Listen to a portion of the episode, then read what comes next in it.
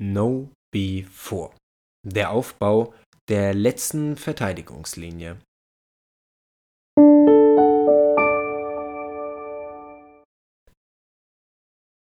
Servus und Hallo und willkommen beim Spekulanten Podcast. Mit mir, dem Marc.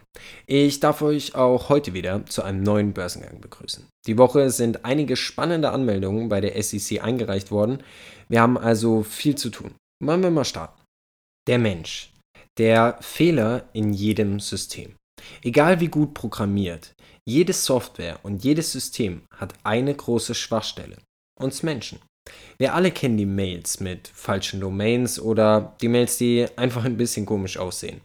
Faustregel hier, immer erstmal die Absenderadresse checken. Wie dem auch sei, solche Social Engineering Attacken, so werden Cyberangriffe auf den Menschen im System genannt, nehmen immer mehr zu.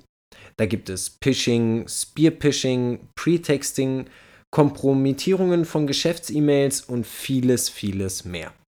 Deshalb möchte ich euch heute No-B4 vorstellen. Geiler Name. Das Unternehmen arbeitet an einer der führenden Security Awareness Plattformen, die es dem Kunden ermöglichen soll, laufende Cyber-Security-Bedrohungen durch Social Engineering-Angriffe zu bewerten, zu überwachen und im besten Falle natürlich auch zu minimieren. Dabei achtet das Unternehmen vor allem auf die Unternehmenskultur, was ich ziemlich spannend finde. Ihr Ziel ist es, eine sicherere Firmenkultur zu erschaffen, indem sie über die Risiken von Cybersicherheiten aufklären wollen. Sie gehen das Ganze also präventiv an, was womöglich kein so verkehrter Ansatz ist. Denn laut dem Center for Strategic and International Studies werden die weltweiten Kosten, die durch Cyberangriffe jeder Art entstehen, auf ca. eine Billion US-Dollar pro Jahr geschätzt. Billionen, ihr hört richtig. Demnach ist auf jeden Fall mal Bedarf für solche Lösungen da. Nur kann No-B4 diesen Bedarf auch wirklich decken. Zumindest hat sich das Unternehmen vorgenommen, Ansprechpartner für jede Größe von Unternehmen sein zu wollen.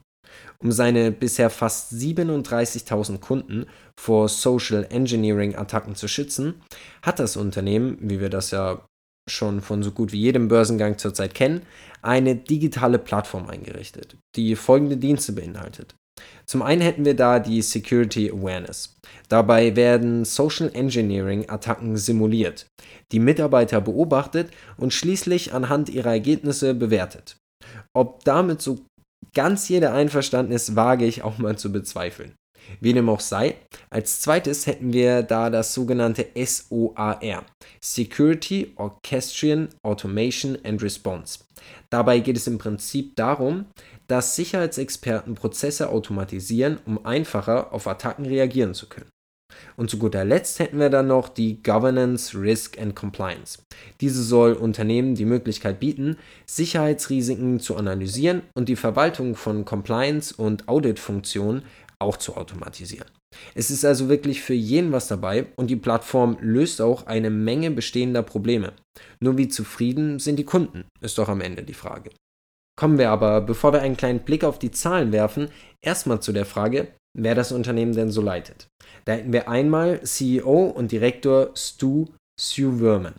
Autor von vier Büchern und fünffache Gewinner des Incorporated 500 Awards. Dazu schreibt er aber auch noch als Chefredakteur für das hauseigene IT-Magazin.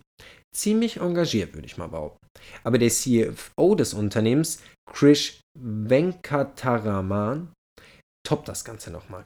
Vor No Before war er als CFO bei den Unternehmen Dialogic, einem globalen Fintech-Unternehmen, und SynScored, einem globalen Softwareunternehmen, tätig. Darüber hinaus war er aber auch als CFO bei der New York Stock Exchange Euronext tätig, Chief Administrative Officer für US-Aktien bei Lehman Brothers sowie als Berater für American Press und Deloitte Consulting unterwegs. Das nenne ich mal einen Lebenslauf.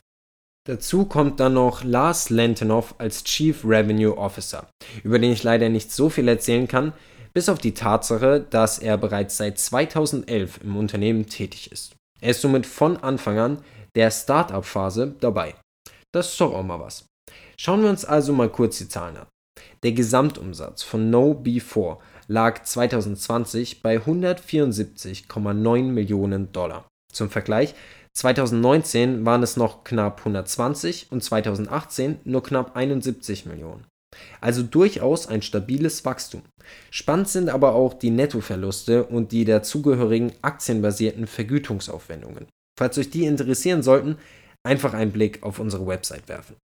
Kommen wir dann also mal zum Börsengang. Und da kann ich schon mal direkt sagen, der wird noch etwas dauern. Die Anmeldung bei der SEC ist erst gestern eingegangen, wodurch wir noch etwas Zeit haben. Ich persönlich finde das Ganze mit den Börsengängen manchmal echt ein bisschen stressig, vor allem eben, wenn man sich noch wirklich über das Unternehmen informieren will. Aber wie dem auch sei, das Unternehmen plant bei Börsengang knapp 11,8 Millionen Aktien der Klasse A zu einem geplanten Ausgabepreis von 16 bis 18 Dollar zu veräußern. Dabei sollen die Aktien unter dem Symbol KNBE an der Nasdaq gelistet werden. Für genaue Infos, was den Lockup betrifft, Schaut am besten auch einfach im Artikel selbst nach, denn zu viele Daten und zu viele Zahlen haben hier leider nichts verloren. Hier geht es doch mehr darum, noch seine Meinung zu sagen, oder? Also, was halte ich von dem Unternehmen? Und ich muss ehrlich sagen, ich bin ziemlich begeistert. Ich persönlich bin sowieso kein großer Menschenfreund. Das kann ich hier immer so sagen.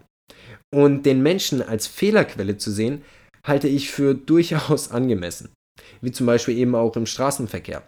Somit halte ich eine Lösung in diesen Bereichen für absolut dringlich und notwendig. Die Frage, die ich mir nur stellen musste, war, wie die Menschen davon abgehalten werden sollen. Und ich glaube, die Simulation von richtigen Angriffen ist da wirklich eine Hammeridee. Die Menschen lernen die Gefahren und Risiken kennen und wissen endlich, womit sie es zu tun haben.